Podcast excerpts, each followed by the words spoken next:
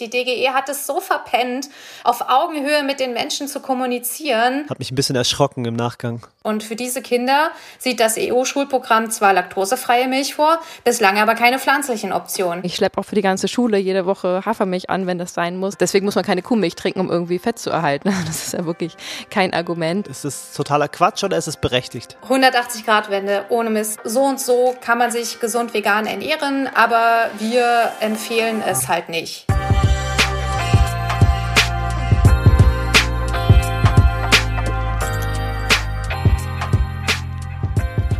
Es ist die Anonymität der Tieropfer, die uns taub macht für ihre Schreie. Mit diesem Zitat der mehrfach ausgezeichneten deutschen Schriftstellerin Luise Rinser möchte ich den heutigen Poddy eröffnen. Willkommen zu einer neuen Folge von Vegan Gesund mit Grund. Der Podcast. Sein Name ist Fabi. Und ihr Name ist Juju. Schön, dass du wieder mit am Start bist. Wir freuen uns sehr und wollen direkt reinsteigen mit einer Bewertung, wie immer, aber diesmal von unserem neuen aktuellen YouTube-Kanal. Vegan gesund mit Grund hat jetzt, glaube ich, das, wir haben jetzt unser fünftes Video draußen, oder? Mhm. Und auch da ähm, guckt ihr fleißig zu und schreibt uns Kommentare und Bewertungen, was uns extrem freut. Lies doch mal vor, Fabi. Tolles Video, danke dafür. Von der Veganerin aus Spandau die dank veganer Ernährung ein komplett neues Leben hat. Yay! Ich bin so unglaublich dankbar dafür. Euch höre und sehe ich sehr gerne. Alleine schon, weil ihr aus Potsdam kommt und vegan seid. Bei dir, liebe Juju, sehe ich immer so viel mhm. Anteilnahme in, in, den Augen, wenn du über die Tiere sprichst. Mhm. Ganz liebe Grüße und ein schönes Wochenende. Toll, dass ihr nun auch Videos macht. Oh, wie schön. Du vielen, kannst mit deinen Dank. Augen, Entschuldigung, du kannst mit deinen Augen sprechen, Juju. Das ist gut. Mhm ein, ein ähm, jetzt wollte ich was Blödes sagen. Ich, ich rede ja so schon sehr viel und gerne, wenn ich jetzt auch noch mit meinen Augen spreche, dann äh, wird es vielleicht auch irgendwann zu viel. das, das stimmt nicht. Vielen Dank, dass du uns die Bewertung geschrieben hast. Schön, dass du unser Video geguckt hast und ähm, ja, es äh, können wir nur teilen. Ein neues Leben, seit du vegan bist, ist ähm, sehr inspirierend und schön zu hören. Das geht ganz, ganz vielen Menschen da draußen so, dass mhm. diese Umstellung auf diese ähm, moralisch korrekte Ernährungsweise ähm, ja ganz, ganz neue Welten eröffnet. Und das freut uns natürlich extrem zu hören, dass es auch dir so wahnsinnig gut tut. Das ist der Grund, warum wir das alles hier machen. Ganz genau. Vielen Dank. Wir haben gleich ein super inspirierendes, schönes Interview für euch bereit, was ähm, auch uns sehr die Augen geöffnet hat und uns mhm. sehr viel neuen Input gegeben hat. Und bevor wir da richtig reinsteigen wollen, möchte ich euch kurz darauf aufmerksam machen, dass Ecodemy, ihr wisst, mein Ernährungsberatungsstudium meines Vertrauens, ähm, ab dem 1.9. die Preise etwas anpassen wird. Das heißt, wenn ihr eh mit dem Gedanken spielt, vielleicht ErnährungsberaterInnen zu werden und das, die Ausbildung zu beginnen, dann wäre das jetzt ein ziemlich guter Zeitpunkt, denn ab dem 1.9. wird es etwas preisintensiver. Und da würde es sich doch lohnen, das Ganze jetzt mal zu testen. Es gibt ja so oder so eine zweiwöchige Testphase, wo man schon mal gucken kann, schon mal den ersten Multiple-Choice-Test machen kann, gucken kann, wie die ähm, ersten Skripte aufgebaut sind, wie das Ganze abläuft, welche hilfreichen Videos es noch dazu gibt gibt ja auch eine Audioversion mittlerweile und ähm, wie gesagt, die KommilitonInnen und aber auch die Dozenten sind jederzeit erreichbar. Man kann sich in Gruppen zusammenfinden, auch außerhalb der Plattform Lerngruppen ähm, finden, mit Hilfe von diesem Forum, was es gibt und es ist, ach, ihr seht, ich schwärme, es ist wirklich ganz, ganz toll aufgebaut und man kann das einfach mal zwei Wochen kostenlos testen. Wenn ihr wollt, guckt mal unten in den Shownotes, da haben wir einen Link und auch einen Rabattcode. Wenn ihr den mit eingibt, aber haltet ihr nochmal ganze 10% Rabatt. Und ähm, dann ja, schadet es ja nicht, mal einfach vorbeizuschauen und zu gucken, ob es vielleicht was für einen ist und vielleicht ähm, auf jeden Fall neuen Input bringt, aber eventuell sogar eine ganz neue berufliche Zukunft gestalten könnte. Und apropos äh, Treffen und persönlich sehen und Grüppchen bilden, wir sind am 11.09. in Potsdam auf der Bühne zum Klimafest und werden dort ähm, auf der Bühne performen und euch gerne im Anschluss auch äh, persönlich treffen. Und außerdem werden wir am 15.10. in Hamburg wieder auf der Bühne sein und diesmal mit niemand Geringeren als Nico Rittenau im Interview. Wir freuen uns extrem drauf, euch da auch persönlich zu treffen und natürlich nehmen wir auch wieder eine Kamera mit und versuchen da auch für YouTube für euch euch einiges festzuhalten. Was heißt versuchen? Diesmal werden wir es schaffen. oh Gott, ja.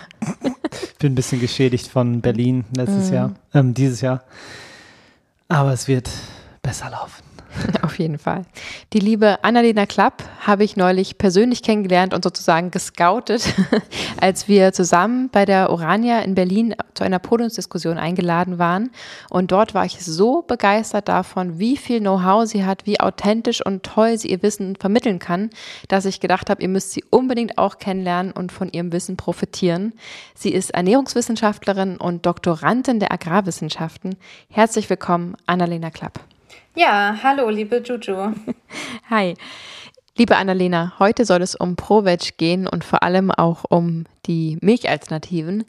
Du hast einen spannenden Report geschrieben, aber bevor wir da richtig einsteigen, würden wir total gerne ein bisschen was über dich erfahren. Ähm, dazu geben wir dir auch sehr gerne, wenn du magst, nochmal ähm, den Rahmen in einem separaten Podcast-Interview. Aber du hast einen so beeindruckenden Lebenslauf, dass ich mich freuen würde, wenn du mal kurz erzählst, was ist bei dir alles passiert, nachdem du vegan wurdest. Ähm, ja, ich kann das ja mal so versuchen, recht kurz zusammenzufassen. Ähm, das war vor, jetzt muss ich, ich muss immer überlegen, ähm, 2009, also genau, seit 13 Jahren.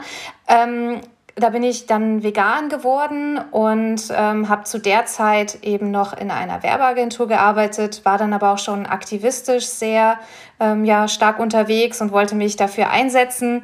Und ich habe dann einfach so beim Straßenaktivismus gemerkt, ich komme an meine Grenzen argumentativ, mhm. besonders wenn Rückfragen zu so gesundheitlichen Fragen kommen. Okay. Und für mich war es halt auch immer wichtig, fundierte Antworten zu geben und nicht einfach nur irgendwas dahin zu quasseln.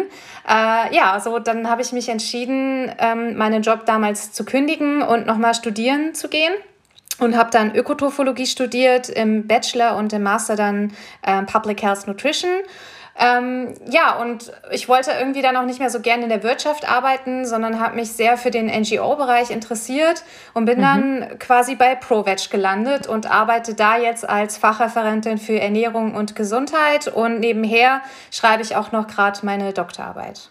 Wow, wow. Wow.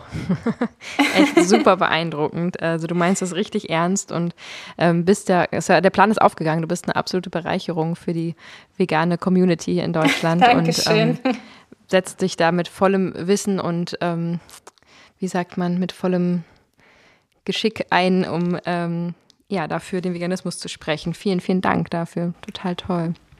Ja, ich danke für die lieben Worte. Ja, davon haben wir auf jeden Fall einige für dich heute. ähm, war dein zweites Studium auf Englisch? Oder? Äh, nee, das war äh, okay. schon auf Deutsch, aber wir haben tatsächlich viele ähm, englische Literatur bearbeitet. Aber an sich war das auf Deutsch. Okay, das finde ich immer noch anspruchsvoller, dann so, so, so ein Riesen. Ja, voll. Ja. Ähm, was ich aber tatsächlich, meine Doktorarbeit, die schreibe ich auf Englisch. Oh, krass, okay. Wobei ich gerade in Nutrition das schon auch sinnvoll finde, das auf Deutsch zu machen, weil du ja eben auch im, in Deutschland arbeitest in dem Bereich und es ist ja nochmal in jedem einzelnen Land so krass unterschiedlich. Ähm, also müsste man sich immer so anpassen und sich da auf ein Land zu spezialisieren und die Gegebenheiten hier irgendwie genau zu kennen, macht total Sinn, weil das kann man irgendwie nicht weltweit studieren und sich dann für jedes Land auskennen, sozusagen. Das ja, das stimmt, aber natürlich, ähm, das Public Health Studium hatte schon auch eine globale Perspektive mit drin. Mhm. Also ähm, ich, klar ähm, ist es auch immer wichtig, das eigene Land im Blick zu haben, aber auch die globale Situation mhm. spielt natürlich eine riesige Rolle und ja. letztlich auch wieder ähm, für die nationale Ebene eine Rolle. Total. Cool, super spannend. Wir sind wirklich sehr große Provic-Fans. Wir lieben diese Organisation und unterschreiben auch fleißig die Petition. Kannst du unseren ZuhörerInnen bitte erzählen, was Provic leistet?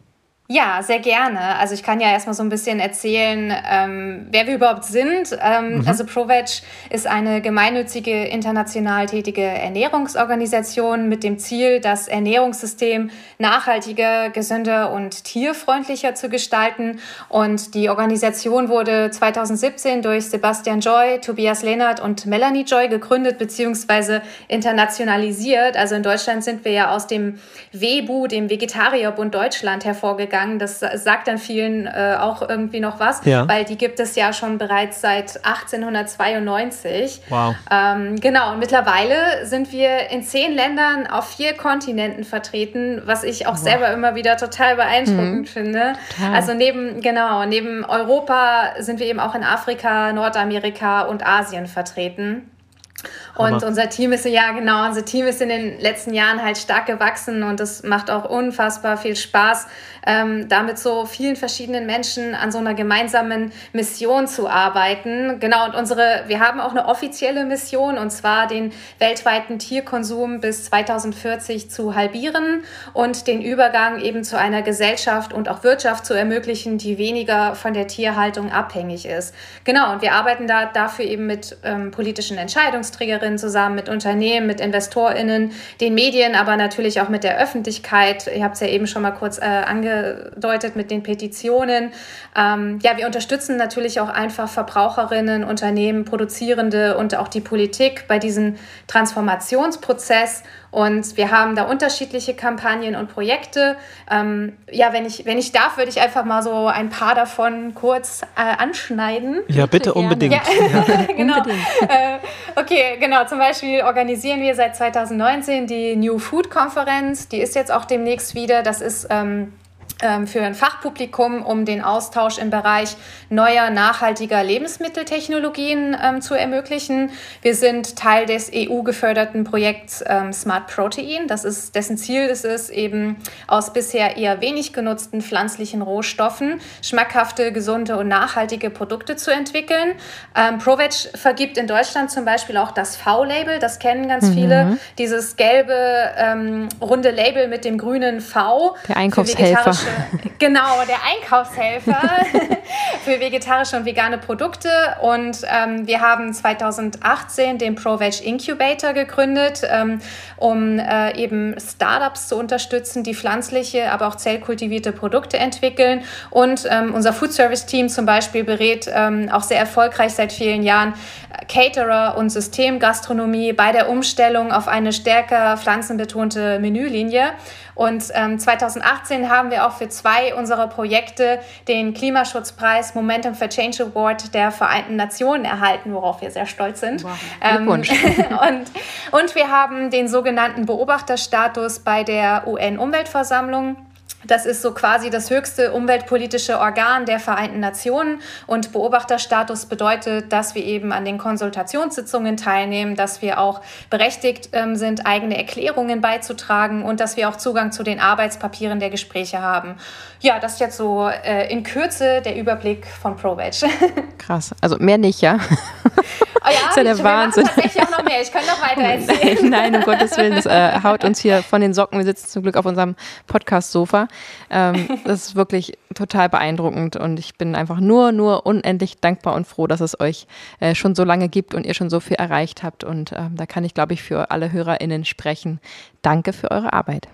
Ja, vielen Dank für den Zuspruch und ähm, genau, ich ähm, bin halt auch so mit vollem, mit voller Leib und Seele dabei und ähm, finde es einfach so genial, was hier die Leute bei ProVeg immer auf die Beine stellen. Ja, ja ich glaube, da bist du auch bei ProVeg nicht alleine, oder? Also so ähm, mehrspurig und breit, wie ihr da aufgestellt seid, sind wahrscheinlich alle extrem leidenschaftlich hinter, hinter dieser Mission, oder?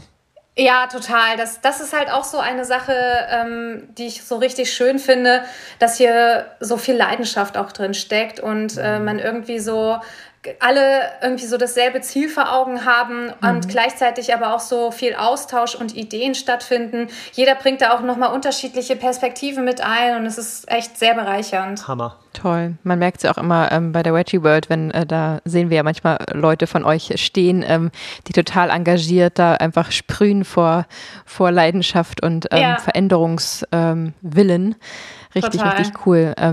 Ihr habt jetzt ProVeg so ein bisschen kennengelernt. Wenn ihr auch Lust habt, ähm, ProVeg zu unterstützen in ihrer Arbeit, kannst du ja vielleicht mal kurz erklären, wie das ablaufen könnte.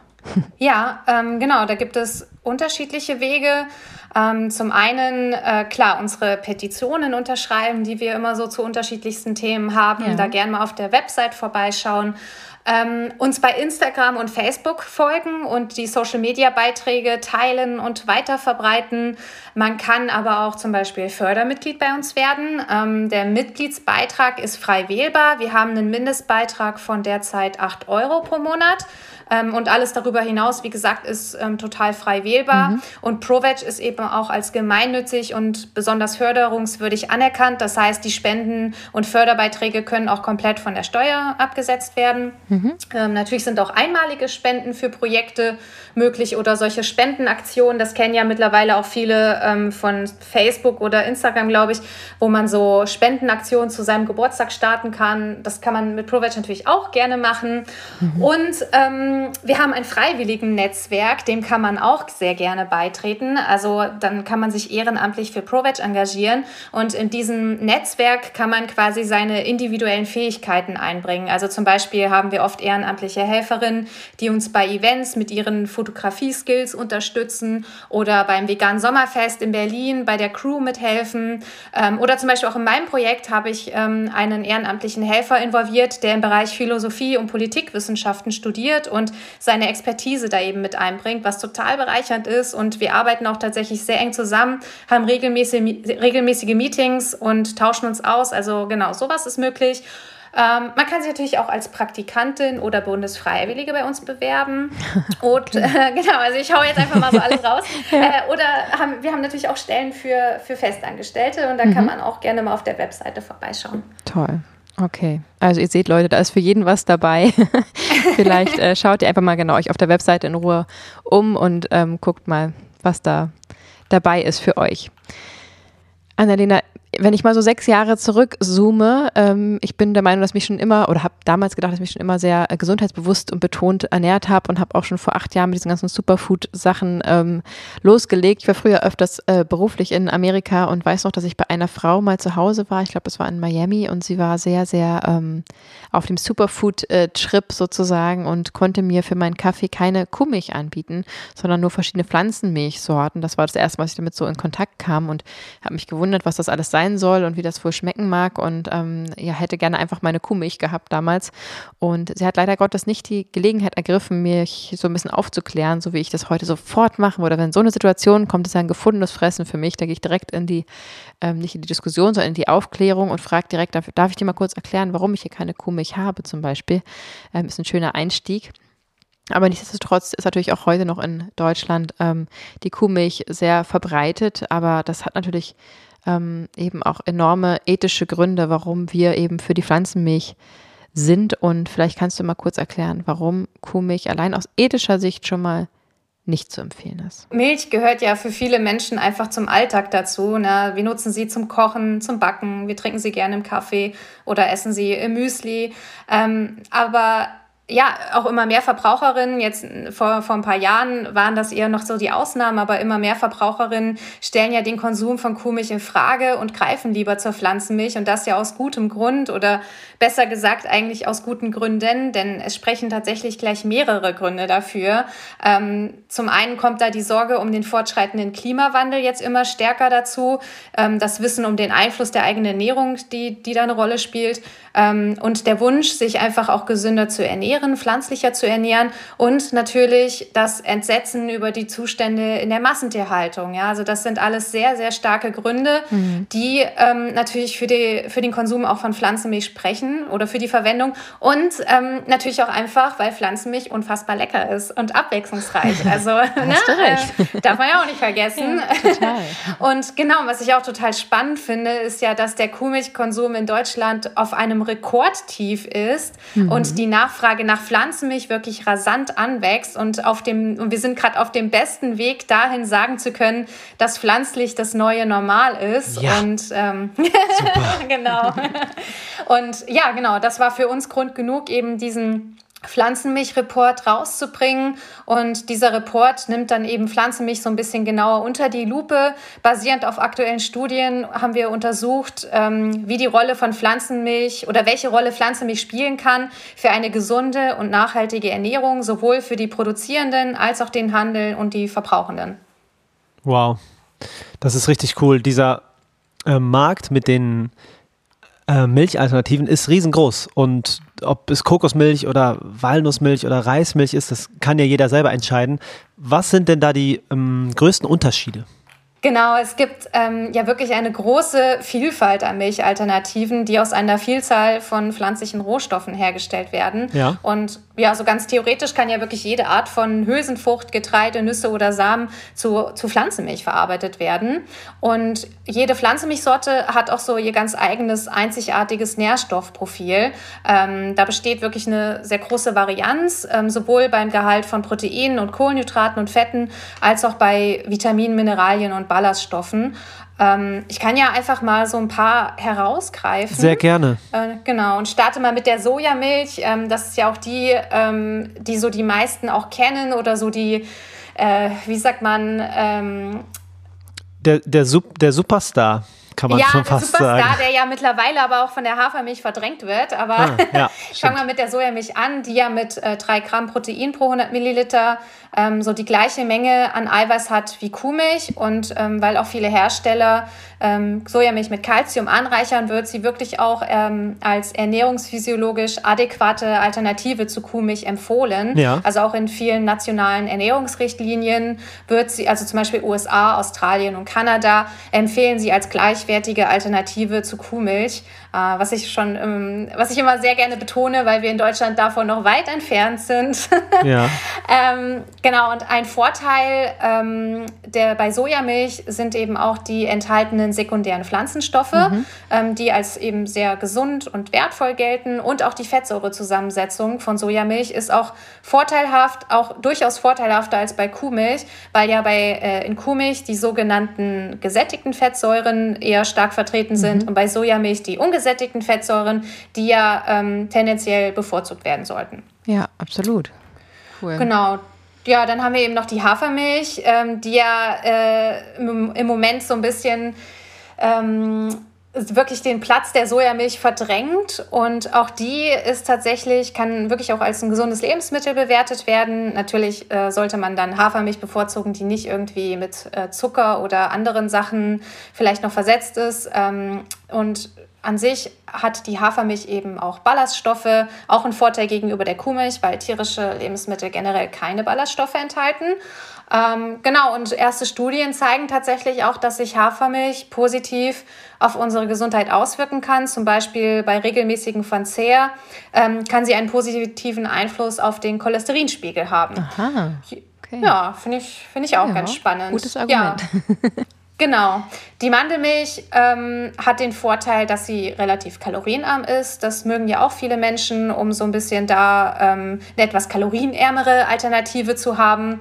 Ähm, beim Nährstoffgehalt muss man bei der Mandelmilch halt einfach ähm, auf, was heißt aufpassen, aber einem sollte bewusst sein, dass Mandelmilch natürlich nicht dieselben Nährstoffe wie Mandeln äh, hat. Ne? Also ja. Mandeln sind ja unfassbar nährstoffreich, aber die Mandelmilch ist ja sehr stark verdünnt mit Wasser mhm. und ähm, da sind diese Nährstoffe einfach nur noch in sehr, sehr kleinen Mengen drin. Ja. Also so ehrlich muss man dann natürlich auch damit sein.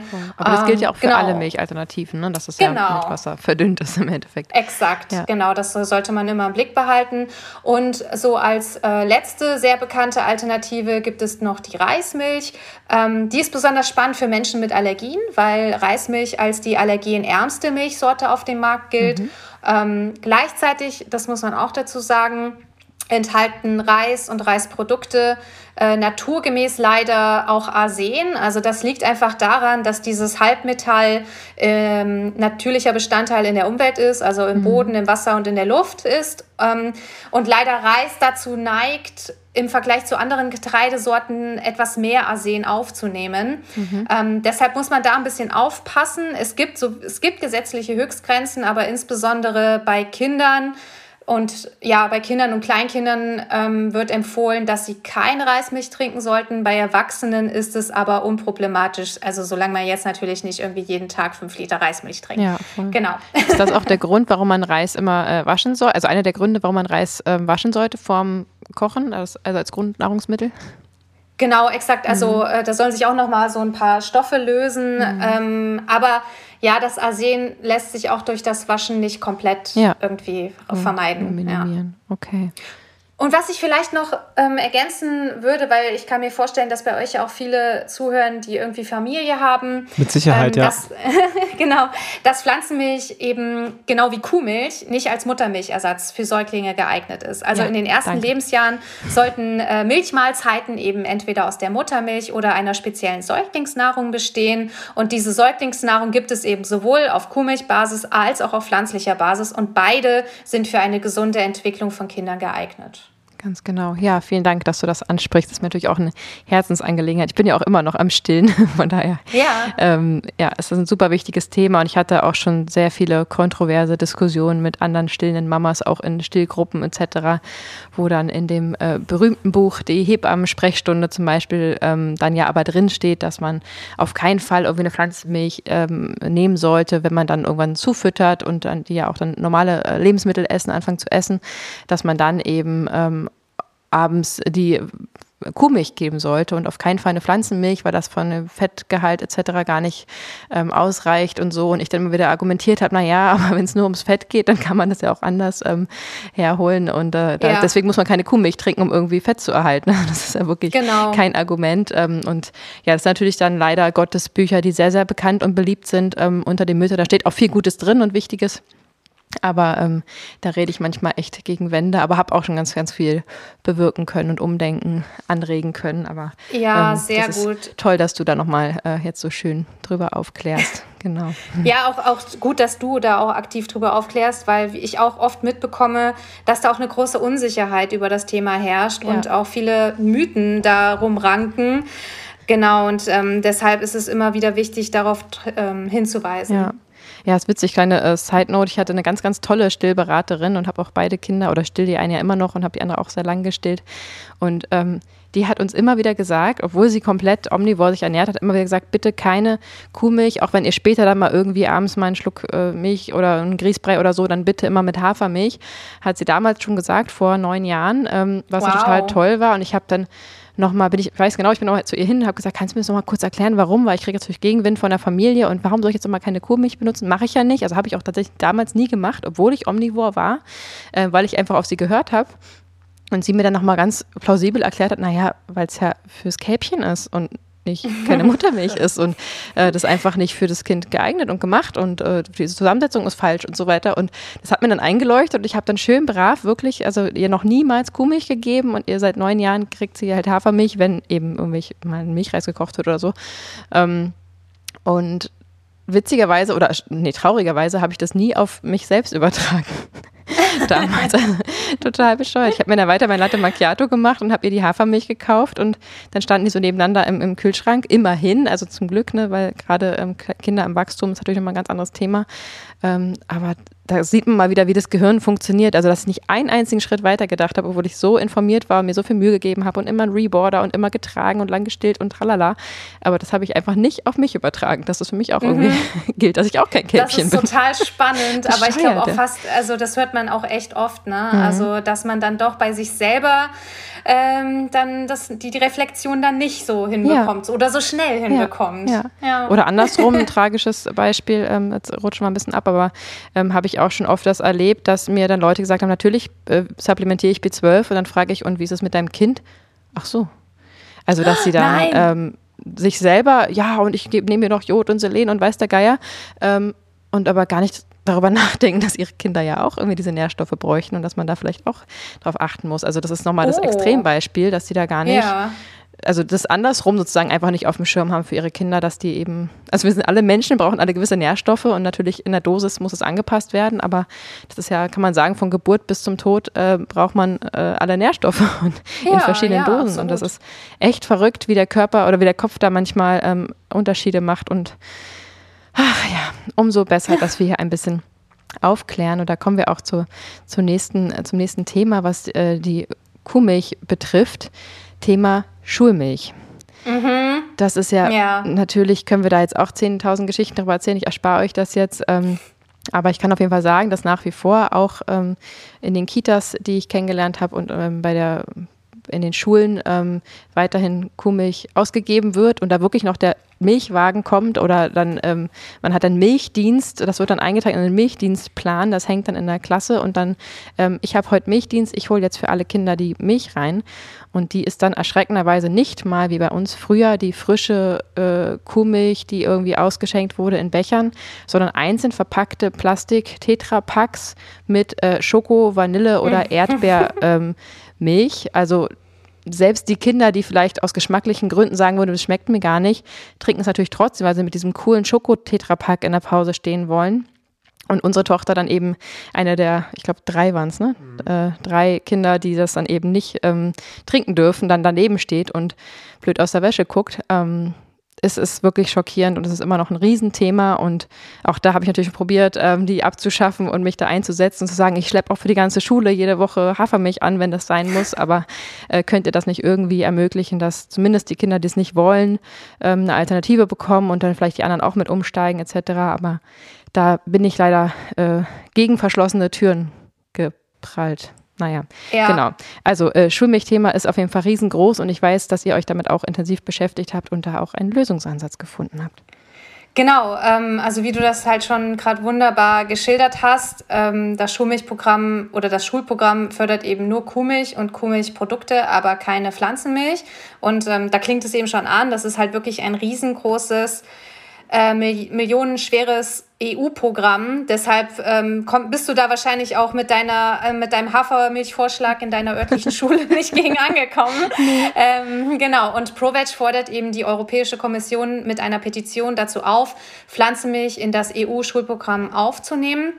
Und das ist ja eben mit Blick auf soziale, ökologische und gesundheitliche Vorteile von Pflanzenmilch einfach ähm, dringend erforderlich. Also Pflanzenmilch hat ja einen deutlich niedrigeren CO2-Fußabdruck als tierische Milch mhm. und ähm, ist ja, es ist ja auch eben aus so einem Inklusionsgedanken heraus dringend notwendig. Das hast du ja eben auch gut als Beispiel angebracht. Deine Kinder stehen dann da und ähm, ja, entweder nehmen sie dann auch die Schokomilch oder weil es irgendwie noch schmeckt und süß ist ja. ohne Ende, auch nicht ernährungsphysiologisch optimal, alles andere als optimal, aber oder sie wollen es halt einfach nicht. Es gibt eine Menge Kinder tatsächlich, die Kuhmilch aus ethischen Gründen nicht trinken möchten mhm. ähm, oder aber auch aus gesundheitlichen Gründen Kuhmilch gar nicht trinken können. Also rund 70 Prozent der Weltbevölkerung sind ja laktoseintolerant und für diese Kinder sieht das EU-Schulprogramm zwar laktosefreie Milch vor, bislang aber keine pflanzlichen Optionen. Ja. Außerdem ähm, gibt es ja noch die sogenannte Kuhmilchallergie. Das ist eine Allergie gegen bestimmte Proteine in der Kuhmilch. Mhm. Und das ist tatsächlich unter Kindern die am weitesten verbreitetste äh, Lebensmittelallergie.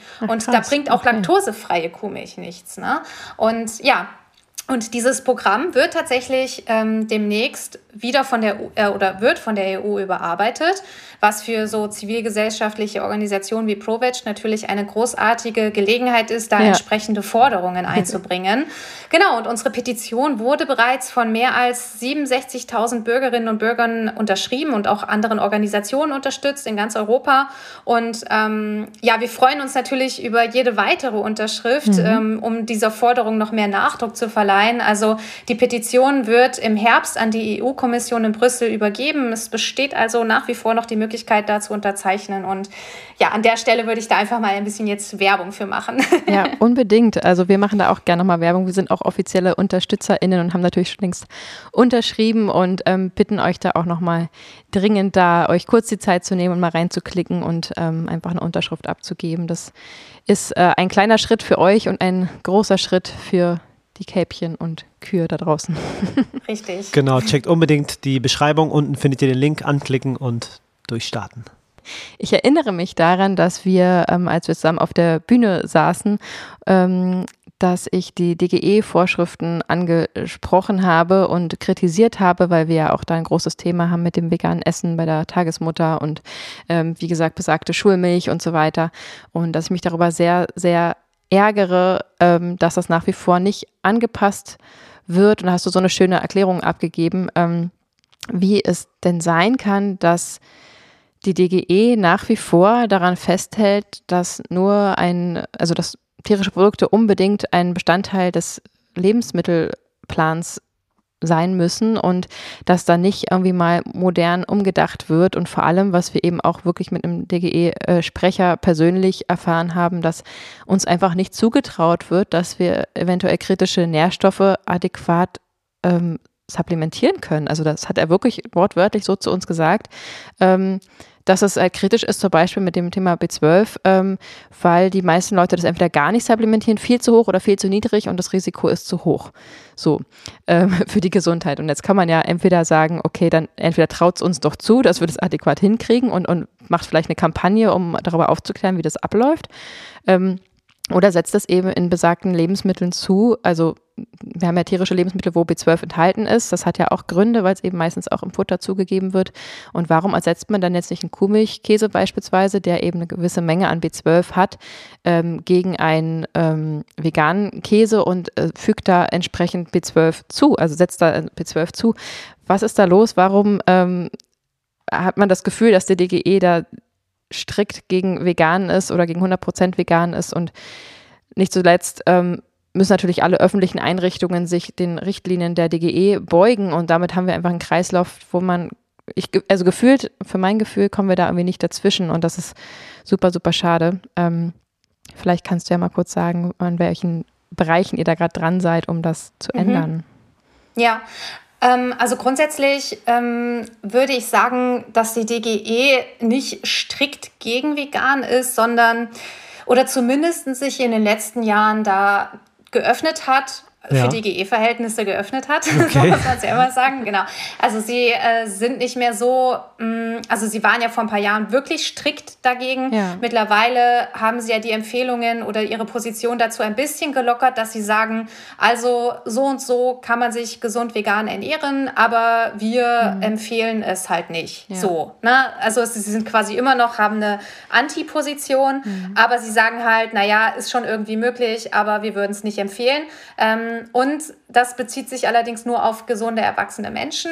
Was Kinder und Jugendliche angeht, sind sie tatsächlich noch strikt dagegen. Ja. Also da sagen sie, es ist nicht geeignet und raten wirklich explizit davon ab. Und ähm, ja, das ist tatsächlich problematisch, ganz einfach auch, weil äh, die aktuelle Studienlage zeigt, dass es durchaus möglich ist. Es muss gut geplant werden, das steht außer Frage, aber dann stellt doch bitte die entsprechenden Informationen dafür bereit. Ja. Ähm, das hast du ja eben auch schon gut angedeutet. Mhm. Dann macht eine Kampagne, klärt die Menschen auf, die Leute sind nicht dumm. Mhm. Ähm, ich finde, das sieht man auch so unfassbar gut an diesem ganzen Trend ähm, von Influencerinnen und Influencern, die sich im Ernährungsbereich gerade tummeln. Die bekommen so viel Zuspruch, so ein großes Interesse. Also die Menschen wollen ja mehr über Ernährung ja, erfahren. Ja. Warum nutzt das die DGE nicht? Die DGE hat es so verpennt, auf Augenhöhe mit den Menschen zu kommunizieren. Ja. Ähm, und genau, eigentlich sollten sie viel mehr noch auf die Leute zugehen und ihnen Empfehlungen geben. Ähm, und das nächste ist, ähm, also weil zum Beispiel ja auch, äh, genau, das wollte ich noch ergänzen, auch zahlreiche andere nationale Ernährungsrichtlinien mhm. sind ja mittlerweile sehr offen gegenüber veganer Ernährung. Also ähm, auch da in Australien oder besonders die nordischen Länder sind sehr progressiv. Norwegen, Schweden, ja. ähm, Finnland, die sind alle ähm, sehr positiv gegenüber einer veganen Ernährung und sagen, ja, mit einer guten geplanten Ernährung ist eine gesunde ähm, Ernährungsweise in allen Lebensphasen möglich. Ähm, hier, da habt ihr die Informationen, um das entsprechend umzusetzen. Und genau das ist der Punkt. Also diese, diese offene Bereitstellung und die, die Wahl einfach den Menschen selbst zu überlassen, aber entsprechend halt das auch zu begleiten. Ähm, der nächste Punkt ist, dass die äh, grundsätzliche Gestaltung der DGE-Ernährungsrichtlinie halt auch schon so kritisch ist, weil sie ja, ähm, das kennen vielleicht manche, es gibt diesen DGE-Ernährungskreis. Und dieser Kreis beinhaltet verschiedene Lebensmittelgruppen oder es werden, oder eher so rum, es werden verschiedene Lebensmittel zu Gruppen zusammengefasst und daraus werden dann die Empfehlungen abgeleitet. Und in mhm. Deutschland haben wir den Fall, genau, in Deutschland haben wir den Fall, dass wir eine einzelne Milchgruppe und eine einzelne Fleischgruppe haben. Und das impliziert quasi, dass das ein essentieller Teil der Ernährung sein muss und eigentlich in dem Fall auch alternativlos ist.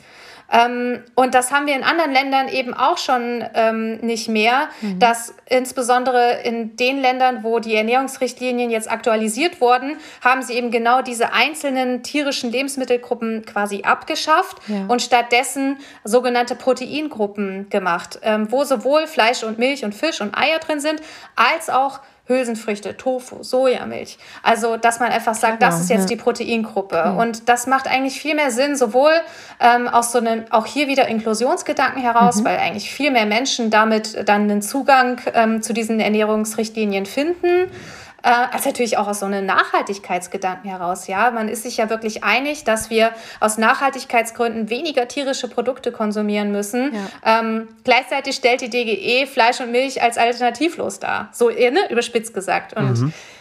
Genau, und das Spannende ist ja auch, dass das ähm, auch aus so einer Evidenzbasiertheit gar nicht zu rechtfertigen ist. Also man kann ja wirklich ohne tierische Produkte, insbesondere auch ohne Milch, äh, gut klarkommen. Und die DGE empfiehlt es eben trotzdem noch, ähm, dass es Teil der täglichen Ernährung sein soll. Ja. Warum das so ist, ähm, darüber kann man spekulieren. Ähm, mhm.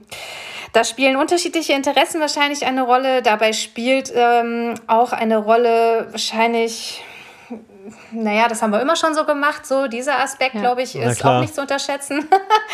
ähm, und Milch ähm, wird einfach noch als so ein sehr wichtiges und gutes Lebensmittel angesehen. Und was du eben auch schon angesprochen hast, viele bei der DGE und ich würde jetzt einfach mal so weit gehen und behaupten, das sind vor allem auch eher so die ältere Generation bei der DGE. Mhm. Äh, die sind der Meinung, vegan ist viel zu kompliziert, das überfordert die Menschen, das können wir ihnen nicht zumuten, deshalb lehnen wir es ab. Ja, Spannend. Ja, in dem Gespräch, was wir mit der DGE hatten, ähm, hat er tatsächlich gesagt, als ich das Thema vegan angesprochen habe, naja, aus ökologischen Gründen kann man das vielleicht machen, aus, ähm, aus ernährungstechnischer Sicht ist es sehr schwierig umzusetzen und die Ethik wurde gar nicht erwähnt. Also das war so mhm. seine erste Reaktion, ähm, ernüchternde Reaktion auf unser vegan Thema sozusagen.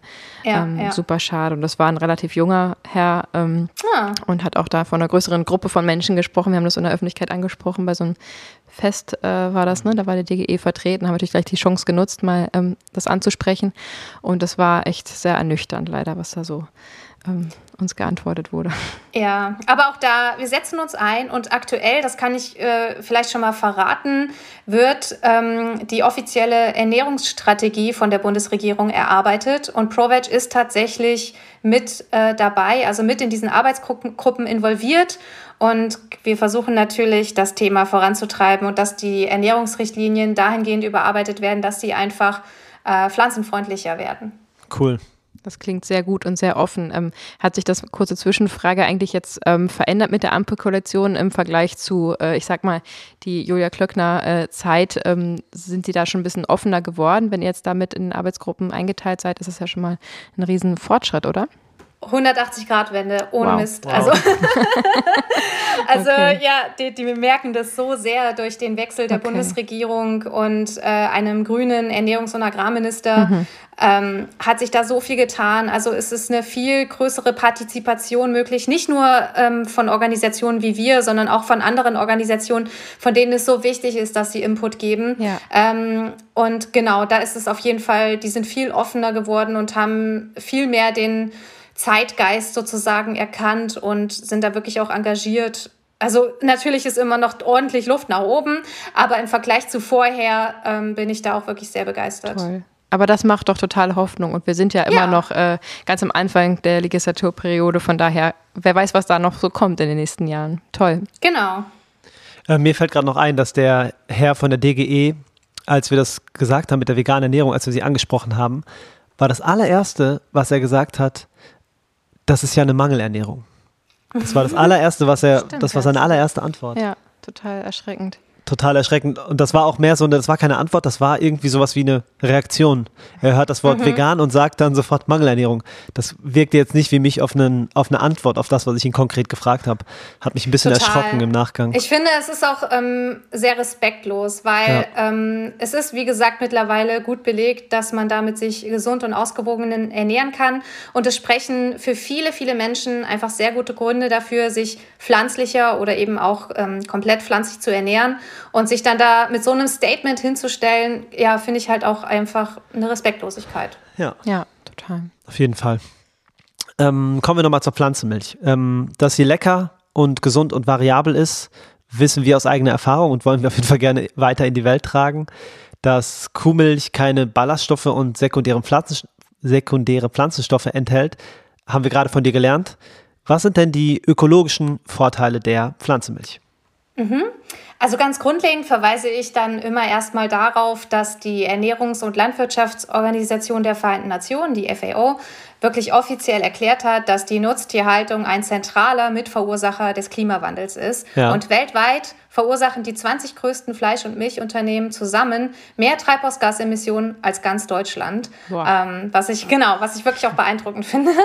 Und ähm, genau, und auch in Bezug auf unsere Wälder ähm, und unsere Flächen und Feuchtgebiete, ähm, dass die werden einfach gerodet und umgebaut, um Weideflächen oder Futterpflanzen zu, anzubauen und zu schaffen. Und ähm, diese Flächen sind eigentlich unfassbar wichtig, um das CO2 aus der Atmosphäre aufzunehmen und das Ganze eben zu neutralisieren und der mhm. globalen Erwärmung entgegenzuwirken. Und also das erstmal so vorab, wie, mhm. wie ähm, kritisch eigentlich auch die Milchproduktion ist. Ja. Und ähm, Genau, und die tierischen Produkte benötigen eben auch deutlich mehr Landfläche als die pflanzlichen.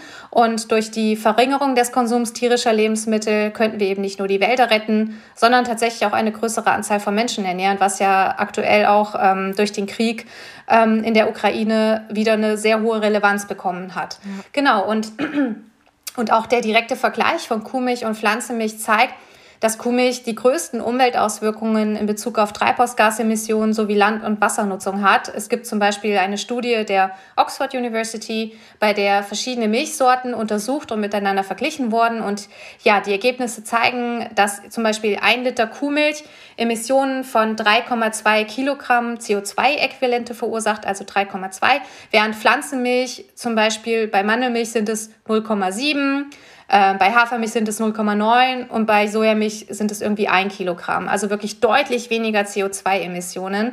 Und auch die Landnutzung finde ich sehr beeindruckend. Also für einen Liter Kuhmilch werden zum Beispiel 9 Quadratmeter Land benötigt, während für Hafermilch 0,8 Quadratmeter Land benötigt werden. Genau, für Sojamilch sind es 0,7 Quadratmeter mhm. für einen Liter und für Reismilch sind es 0,3 Quadratmeter Land. Also da steckt wirklich enormes Potenzial drin. Mhm.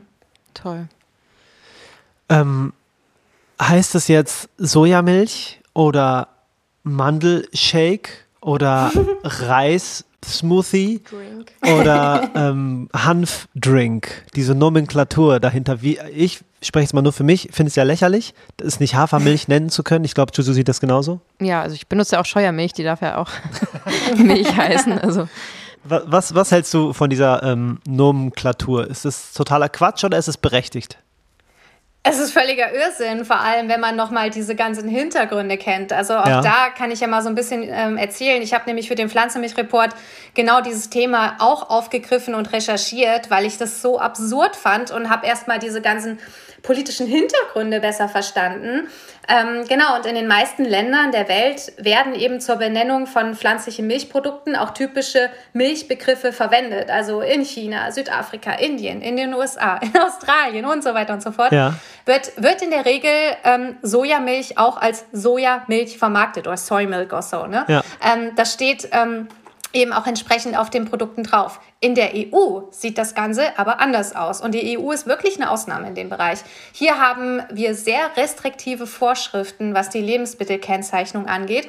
Und sämtliche Pflanzenmilch darf hier nur als Drink vermarktet werden, also ne, Sojadrink, mhm. Haferdrink etc., nicht als Milch. Das ist verboten. Und in der EU ist der Begriff Milch ausschließlich Erzeugnissen vorbehalten, die aus dem Sekret von Tieren bestehen. Das wird tatsächlich so definiert. ähm, und jetzt wird es jetzt wird's absurd noch, also noch absurder als es schon ist. Ja. Ähm, Kokosmilch ist aber eine legale Verkaufsbezeichnung in, Deutsch, äh, in, in, der EU. Ihr habt das ja bestimmt auch schon mal. Auf der Dose ja, steht Kokosmilch. Ja, so.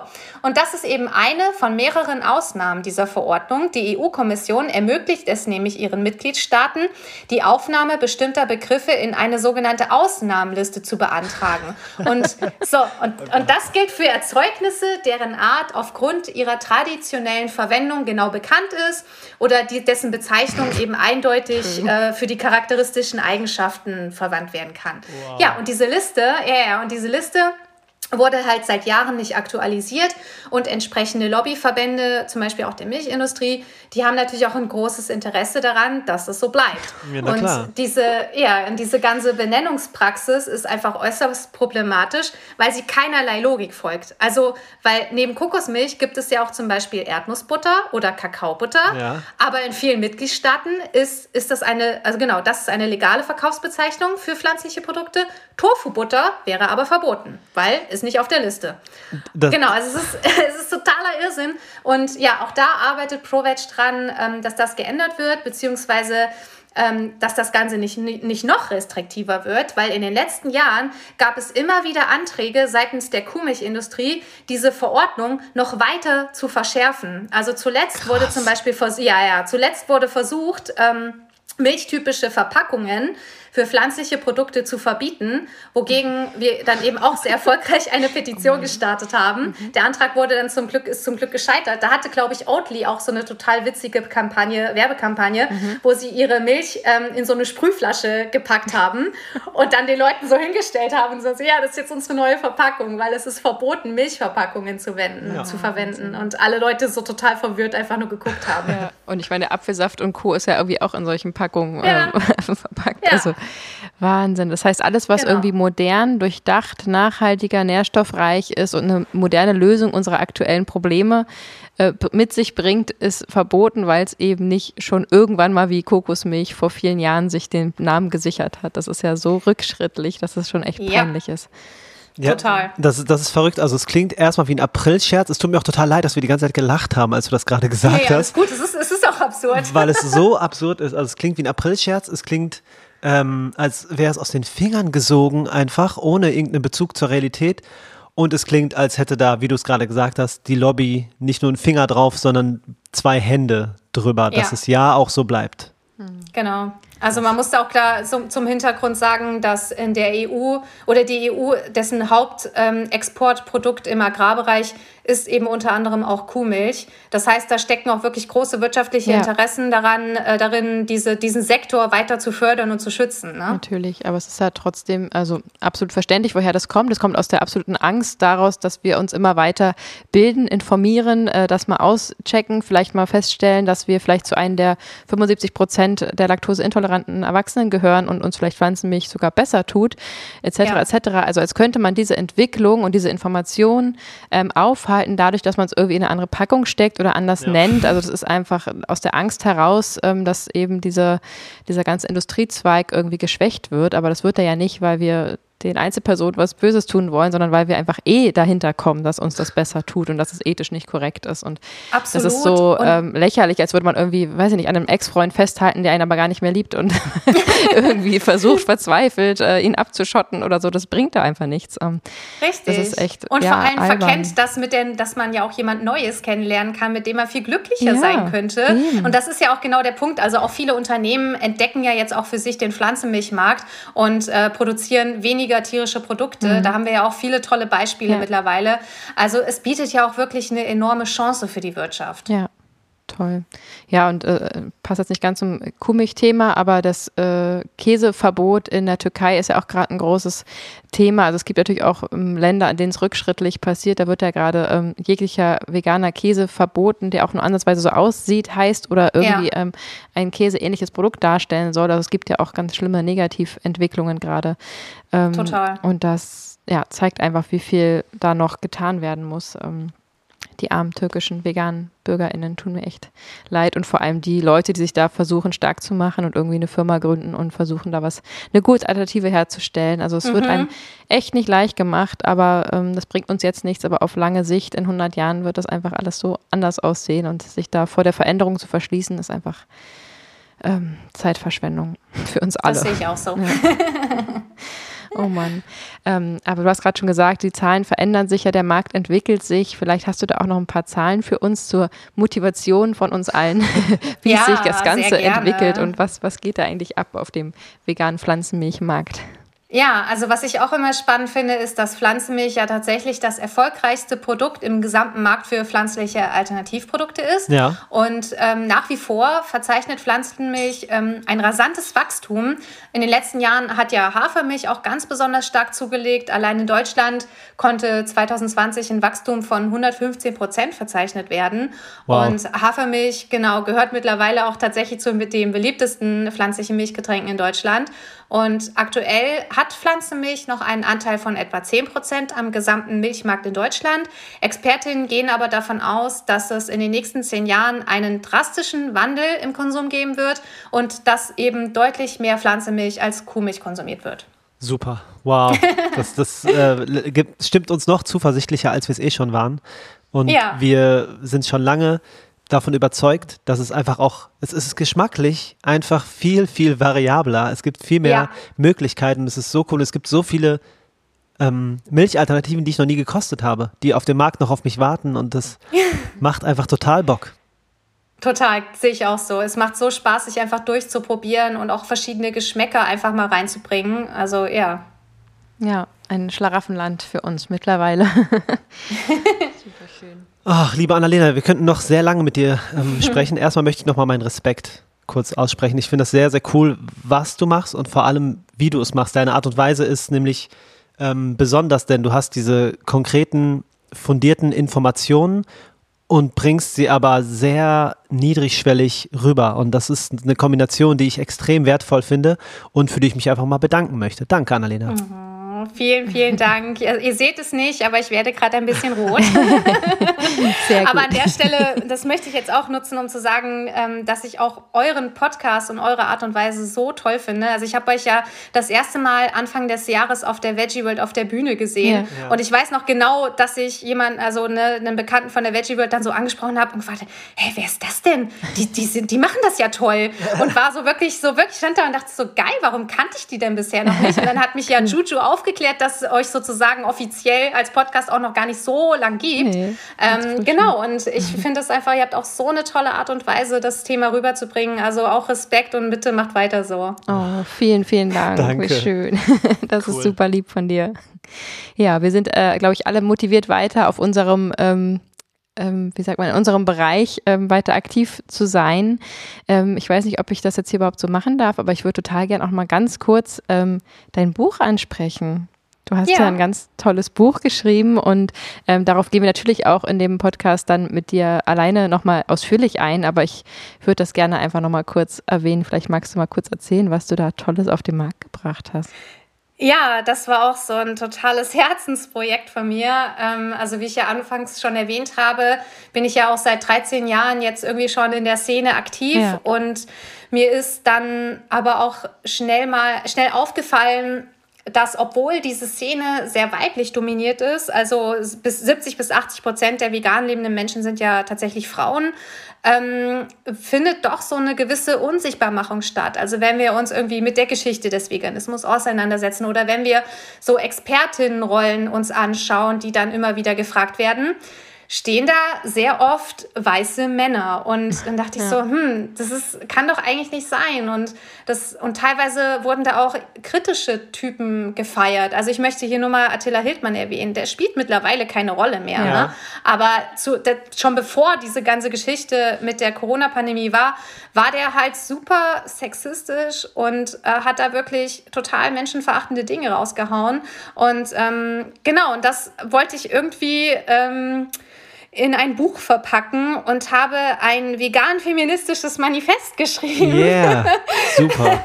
super cool. Food genau, Revolte. Ähm, das habe ich, Food Revolte, genau. Ja. Das heißt, so heißt auch mein Blog und so habe ich dann eben auch mein Buch genannt. Und ähm, in diesem Buch gehe ich eben wirklich auch auf so viele unterschiedliche Dinge ein. Also eben von diesen Sachen, die ich eben geschildert habe, bis hin ähm, zu diesem, warum eigentlich Fleischessen so stark mit Männlichkeit verknüpft ist oh, und äh, wie quasi mhm. auch so eine vegane Idee aus so einer feministischen Perspektive voll Sinn machen kann. Ja. Ähm, wie stark eigentlich auch die vegane und vegetarische Bewegung mit der Frauenbewegung oder der Suffragettenbewegung in Verbindung steht. Mhm. Darauf gehe ich ein. Und ich habe zusätzlich noch ähm, insgesamt 18 verschiedene Frauen aus der Bewegung interviewt, die das Ganze eben so mit ihrer individuellen Expertise und Perspektive bereichern. Ja.